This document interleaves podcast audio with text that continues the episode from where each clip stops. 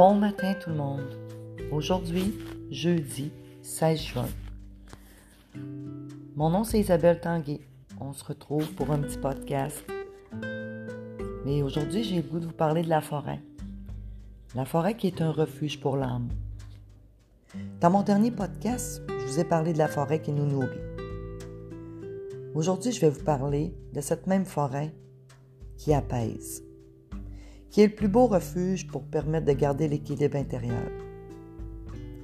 Cette idée ce matin m'est venue suite à la lecture du texte écrit par l'autrice Rosemée Automne Témorin, qui parle de l'enfance faite de drames invisibles, des drames camouflés. Tout d'abord, je vais vous dire qu'il y a deux grandes causes qui me tiennent à cœur. Celle de la maltraitance faite aux enfants et celle de l'autisme. Je vais encore une fois replonger au cœur de mes souvenirs, mais ceux-ci, c'est moins facile de les visiter. Mais chaque année au mois de juin, à la fin de l'année scolaire comme cette semaine, il y a des milliers d'enfants qui terminent l'école et je me sens plus fragile. Mon corps se rappelle des voix se ramènent à mon esprit. Des souvenirs d'angoisse émergent. Il n'y a rien de plus complexe que la maltraitance que subissent des milliers d'enfants. Aujourd'hui, moi, j'ai 48 ans. Et ce que je vais dire, je l'assume pleinement. Je considère que je suis une femme épanouie, une mère qui a bien réussi l'éducation de ses enfants. Ça n'a pas toujours été facile, mais je considère que j'ai été un bon parent. Et la résilience des enfants est aussi forte que la forêt qui s'adapte au changement climatique. Il y a plusieurs analogies à faire entre les comportements d'un enfant qui subit de la maltraitance et l'immensité des forces de la nature qui se déploie pour nous émerveiller au gré des saisons.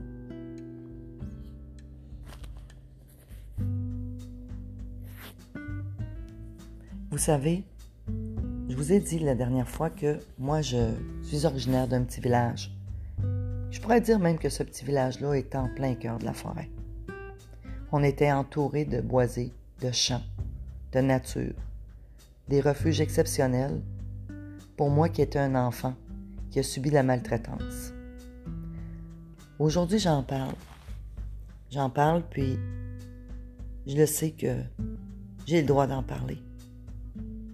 J'ai le droit d'exprimer ce que j'ai vécu.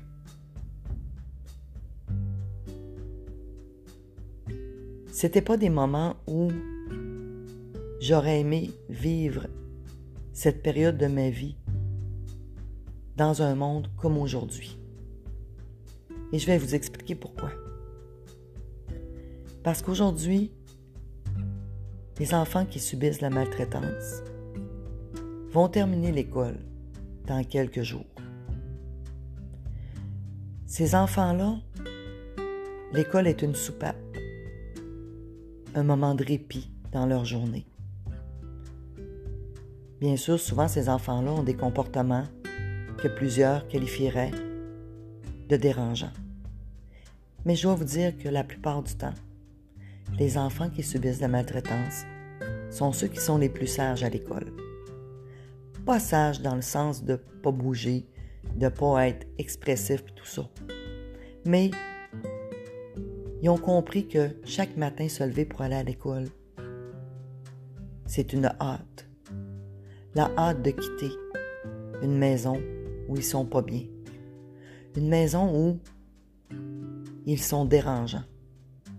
Ils sont dérangeants pour des adultes qui sont dérangés des adultes qui probablement n'ont pas reçu non plus tout ce qu'ils avaient besoin pour devenir des bons parents bienveillants. Vous savez, il n'y a pas de parent parfait. Mais le meilleur parent, c'est pas celui qui réussit à répondre à tous les besoins de son enfant dans l'instantané, mais celui qui est capable d'aller chercher de l'aide quand il se sent dépassé. Et quand on élève des enfants, ça arrive que parfois on se sent dépassé. Parce que des enfants, ça nous amène à nous regarder intérieurement. On dit qu'on élève des enfants, mais les enfants nous élèvent énormément quand on prend le temps de se donner la peine, de se mettre à leur niveau et les élever dans la bienveillance. Quand j'étais petite, je me sauvais souvent dans la forêt derrière chez moi. Quand mon père me battait, quand il hurlait après moi, quand c'était la guerre dans la maison. La forêt pour moi, c'est un refuge. Je partais à course et puis, au milieu des arbres, dans la forêt, il y avait une espèce de cran, un rocher. Un rocher qui émergeait, qui était solide. Souvent, quand il faisait soleil, il devenait chaud, chaud, chaud. Et je m'installais, je m'assoyais, je me recroquevillais sur ce rocher-là. Et puis je me, me calmais. La forêt m'apaisait. Je finissais par laisser taire les voix intérieures, les cris, mes douleurs physiques. Et je me laissais bercer par la nature. J'étais comme un petit animal blessé. Puis au milieu de la forêt, je me sentais en sécurité. J'étais éloigné de la source, la source qui me faisait du mal. La nature est riche, riche en expérience, riche en observation, mais aussi un lieu de répit. Je rêve du jour où que la DPJ va se transformer en pleine nature. Pas un endroit où on chambarde des enfants dans un système, qu'on les étiquette, qu'on les fait passer de main en main, de questionnement en questionnement. Des enfants qui n'ont pas d'expérience, des enfants qui n'ont pas de mots, des enfants à qui on leur vole leur enfance. C'est complexe, la violence, aussi complexe que la nature, aussi complexe que on est programmé pour aimer nos parents, peu importe qu'est-ce qui nous font vivre quand on est jeune. C'est bien triste, mais des histoires d'horreur, je crois que en 2020, il y en a encore plus que dans les années 80. Parce que les histoires d'horreur viennent de la pression que subissent les gens, du manque de travail, du manque d'argent, du manque de répondre à des besoins primaires qui ne sont pas répondus. Il y a beaucoup d'argent qui est mis dans l'enfance, mais très peu qui est utilisé à bon escient. Parce que ça coûte tellement cher de seulement mettre des plasteurs et de déplacer le mal d'un endroit à l'autre.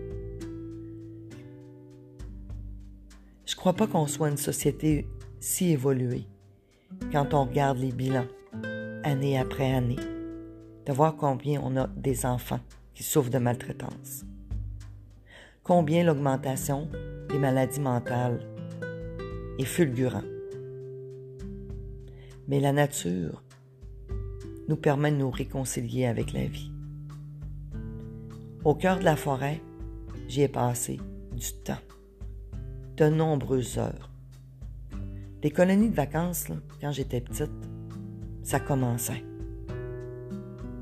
Dans mon village, il y en avait une.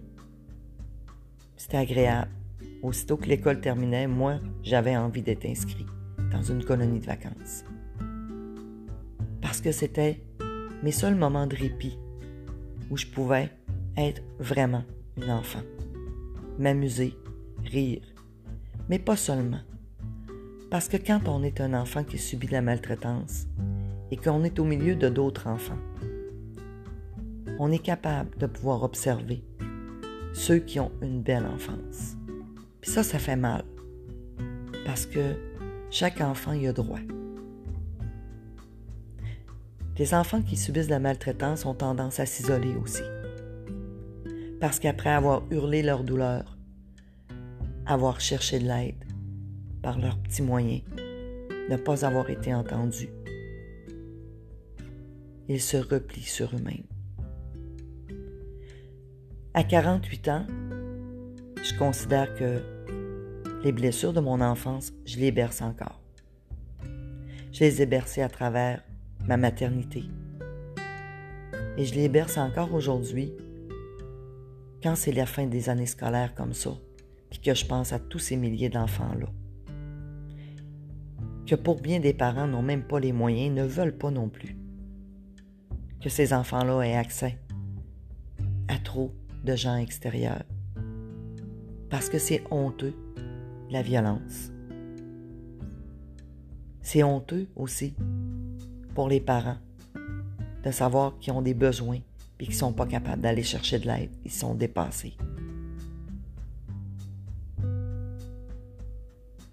Je crois que la forêt,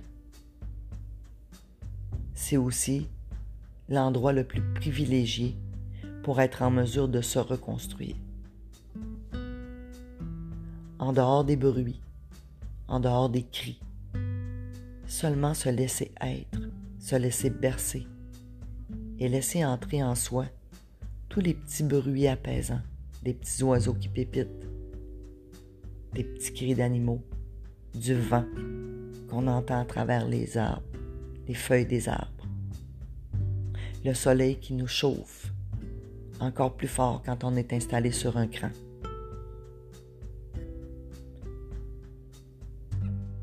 Je le sais que mon podcast semble un peu décousu parce que c'est très difficile d'aller au cœur de des souvenirs et des blessures comme ça. Mais j'aimerais ça que cette semaine, je sais qu'il va y avoir des camps de vacances qui vont ouvrir encore pour des jeunes. Puis j'aimerais ça que chaque personne qui en a les moyens participe à offrir à des enfants dans le besoin une expérience en colonie de vacances. Un temps de répit. Un moment pour lui dire aussi, tu as le droit d'être un enfant. Tu as le droit de jouer. Et je pense à tous ceux qui sont dans les centres, qui sont dans un système qu'on a enfermé, qu'on essaie encore d'étiqueter encore plus à travers la société en les isolant. Je pense à tous ces milliers d'enfants-là et je me dis, tant et aussi longtemps qu'on aura des enfants au Québec qui vont subir autant de violence et de voir les organismes à bout de souffle, qui continuent à s'acharner dans des mêmes stratégies qui ne donnent pas vraiment des résultats. Parce que moi, je pense encore à cette petite enfant martyr de Granby. Et il n'y a pas beaucoup de matins que j'y pense pas à cet enfant-là.